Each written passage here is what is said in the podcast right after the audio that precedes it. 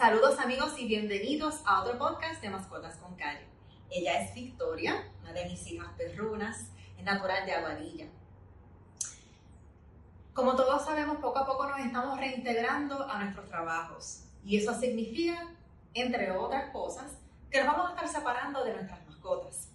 Eso pudiera tener como consecuencia el que tu mascota se sienta un poco triste o incluso que le pudiera dar ansiedad por separación. Recuerda buscarnos en todas las redes sociales, en Facebook, en Instagram y en Twitter. Y una vez lo hagas, recuerda darle me gusta, ver primero, para que te lleguen las notificaciones y estés al día en todos los temas relacionados al bienestar animal. En este podcast de Mascotas con Calle, el cual es traído a ustedes gracias a la familia de Malta India, conversaremos con dos expertos en conducta animal para que nos brinden técnicas y consejos para lidiar con este importante asunto.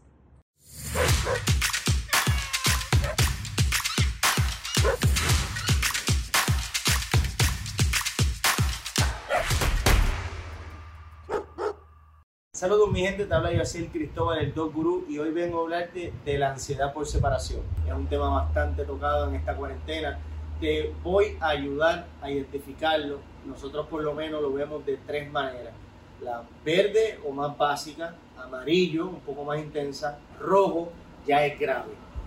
La verde normalmente se ve cuando un perro se inestabiliza durante su rutina, o sea, que tu rutina, con todo y que está haciendo lo más que tú puedes al día, eh, eh, darle interacción, darle ejercicio, el perro está inestable, ladra mucho, muerde cosas, brinca por todo o simula hacer hueco. El perro pues se le nota que hay algo en él que no está bien, se, persigue la cola, ya ahí cuando el perro empieza a perseguirse la cola es el primer indicio, o a lamerse mucho las patitas, es el primer indicio que de verde estamos pasando a amarillo. ¿Qué significa esto? que el perro va a empezar a automutilarse o a hacerse daño él. ¿Cómo así? Pues se puede empezar a perseguir la cola y mordérsela, puede empezar a morder cosas para salir, o sea, romper las puertas, romper jaula y empieza y se puede romper un diente, eso ya inconscientemente él se puede empezar a hacer daño a él, por eso es que ya estamos en una alerta amarilla, hay que alertarnos. Ya rojo, vas a ver que el perro se pudo haber comido hasta la cola, que hemos tenido casos graves de ansiedad. El perro se puede estar ya mutilando a niveles que hasta veterinarios van a necesitar para la piel, eh, medicación, y ya ahí es lo que queremos evitar. Después de esta cuarentena, la rutina ha cambiado tanto que ahora personas están experimentando esto con sus perros porque no eran así. Lo, lo que deben de hacer es lo siguiente, entender que el perro no se ata al pasado, Tampoco ellos planifican el futuro, solo tú y yo lo podemos hacer y por eso vamos a planificarle esta rutina que le va a convenir a todos ustedes. Lo primero, el perro debe tener una rutina clara de ejercicio físico, tanto mental. Me explico, el ejercicio físico tiene que ser caminata, porque la ansiedad no se va a trabajar con excitación. Es un error trabajar la ansiedad con cansarlo jugando o con cansarlo con gritos o con cansarlo con cualquier tipo de afecto que excite ese perro porque la excitación no resuelve la ansiedad. La ansiedad se resuelve con la calma y llegar al balance, al, al cero del perro. ¿Cómo logramos eso? Hay que darle actividades de baja energía, como caminatas largas, donde el perro pueda vaciar su energía y debe bajar su intensidad que a última hora es lo que nosotros estamos buscando. Si tú quieres que tu perro llegue en primer lugar en la competencia, pues entonces practicamos esa excitación y practicamos ese pump que nosotros le llamamos eh, el pump que uno le da a los perros. Pero en este caso, para trabajar la ansiedad por separación, tú quieres dejar a tu perro estable, tú quieres dejar a tu perro tranquilo. Por eso el ejercicio como número uno te va a ayudar. Número dos, ¿cómo te despides de tu perro? Este evento es sumamente importante para detonar o progresar la ansiedad por separación. Si nosotros nos despedimos con algún sentimiento erróneo, puede provocar que a tu perro le comience a dar separación de ansiedad. Mi recomendación es que en el momento que tú te vayas o en el momento que tengas que hacer algo, no le prestes atención a tu, a tu perro.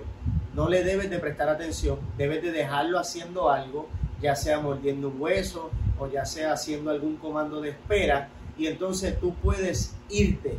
No te despidas de él ni le des besito ni te sientas mal o con pena porque te vas a ir y vas a volver, porque él se va a quedar preocupado y él se va a quedar sintiendo cosas que no debe de estar sintiendo y se va a quedar un poco inestable y eso va a seguir progresando poco a poco. Ahí es donde el perro comienza a destruir, a quedarse ladrando en el apartamento, a morder todo, a brincar cuando tú llegas insaciablemente. Ahí comienzan a suceder cosas que quizás no estés tan de acuerdo. Ahora, mi consejo también es cuando vuelves del trabajo, ese recibimiento tiene que ser una práctica de calma. Tú tienes que llegar, tienes que dejar tus cosas, debes de ignorarlo hasta que él esté lo más calmado o ella esté lo más calmado posible y ahí comienzas a prestarle atención. Recuerda que como guía o líderes o gente que, que trabaja y guía este, estos animalitos hacia la calma, hacia el buen comportamiento, tiene que reforzar y recompensar el comportamiento deseado. Tú no puedes llegar y reforzar y, recompensar el comportamiento indeseado, que es el que te brinque, te tumbe las bolsas de compra, le brinca a todo el mundo, tumbe los niños. Este comportamiento no lo puedes reforzar. Por eso mi consejo es que cuando llegue, recibas al perro con una energía más calmada, hagas tu rutina, llegues, dejes tus cosas, te prepares tu merienda, te bebas tu agüita y luego que el perro esté esperando y se calme, ahí el líder, el guía, presta atención que es la recompensa que este perrito anda buscando desde que tú llegas. Recuerda que no todos los casos son iguales y van a haber casos que vamos a tener que consultarlos con un médico veterinario. Muchas gracias por el apoyo a todos. De esta vamos a salir todos unidos. Recuerden, vamos a hacerlo bien por nuestros perritos y los queremos mucho, la familia de Pomeli. Soy la doctora Simeonidis de Alejandrino Animal Hospital y esta es Lunga. Y hoy vamos a hablar sobre la ansiedad por separación. La ansiedad por separación le ocurre a las mascotas cuando se ha creado un vínculo bien fuerte de dependencia por parte de la mascota hacia su guardián o su dueño. Los síntomas más comúnmente eh, identificados en estos casos de ansiedad por separación son eh, cuando el dueño se va de la casa, por ejemplo, hay ladridos frecuentes, ladridos persistentes, la mascota se queda temblando, eh, muy vocal. puede ocurrir también cuando, por ejemplo, el dueño se va de viaje o deja a la mascota en un cuido, que esa mascota deje de comer, hayan cambios en términos de su comportamiento fisiológico, entiéndase, no quiere comer, no está orinando bien, no está defecando bien. Todos esos cambios pueden ser manifestaciones de la ansiedad por separación. Es normal que una mascota, por ejemplo, lunguita, eh, tenga un apego eh, extenso hacia mí, que soy su guardiana, pero ya cuando se diagnostica trastorno por separación es cuando afecta sus, necesidades fisiológicas y su comportamiento fisiológico eh, normal. Por ejemplo, yo, ella le encanta estar conmigo, pero cuando yo me voy a trabajar, ella puede funcionar sin mí. Ya una mascota con trastorno de separación no puede funcionar, eh, empieza a afectar su, rutina, su, diario vivir.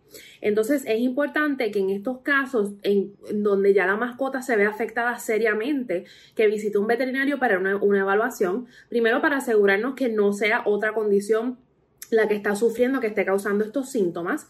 Eh, y segundo, para entonces encontrar el tratamiento adecuado, porque sí hay medicamentos que se pueden utilizar para este tipo de, de enfermedad, porque es un trastorno. Entonces, con medicamentos adecuados podemos brindarle el alivio a esa mascota para que no sufra tanto al momento de la separación de su dueño. Ahora que nuevamente eh, las personas van a reincorporarse a su trabajo, que llevan ya dos meses eh, en casa con sus mascotas, eh, quizás algunos llevan hasta más tiempo, es normal que haya un periodo de, de reajuste y de cambio en términos de la rutina. Obviamente la rutina va a cambiar porque llevamos dos a tres meses con nuestras mascotas en la casa. así que tener mucha paciencia, llevar el cambio un poco lo más gradual que se pueda, dejarle a la mascota juegos, juguetes, eh, objetos para distraerla siempre cuando usted se va. Y un consejito que les puedo dar es que cuando se vayan a ir, le dejen un premio. Por ejemplo, eh, sírvanle la comida justo antes de usted irse para que la mascota asocie algo positivo con su partida. Este, así que nada, Cualquier duda, cualquier pregunta, saben que en Alejandrino Animal Hospital siempre estamos a la mejor disposición para contestar sus preguntas. Que tengan todos buen día. Muchas gracias a Joaciel de Pomili y a la doctora Alexa Simonidis de Alejandrino Animal Hospital por ayudarnos y asistirnos en este importante asunto que yo sé que será de provecho para todos nosotros. Ya sabes cómo identificar las causas, los síntomas y sobre todo la importancia de crear y de mantener una rutina de ejercicio. Recuerda que durante todo este proceso deberás emplear todas estas técnicas con mucha paciencia y amor. Y muy bien.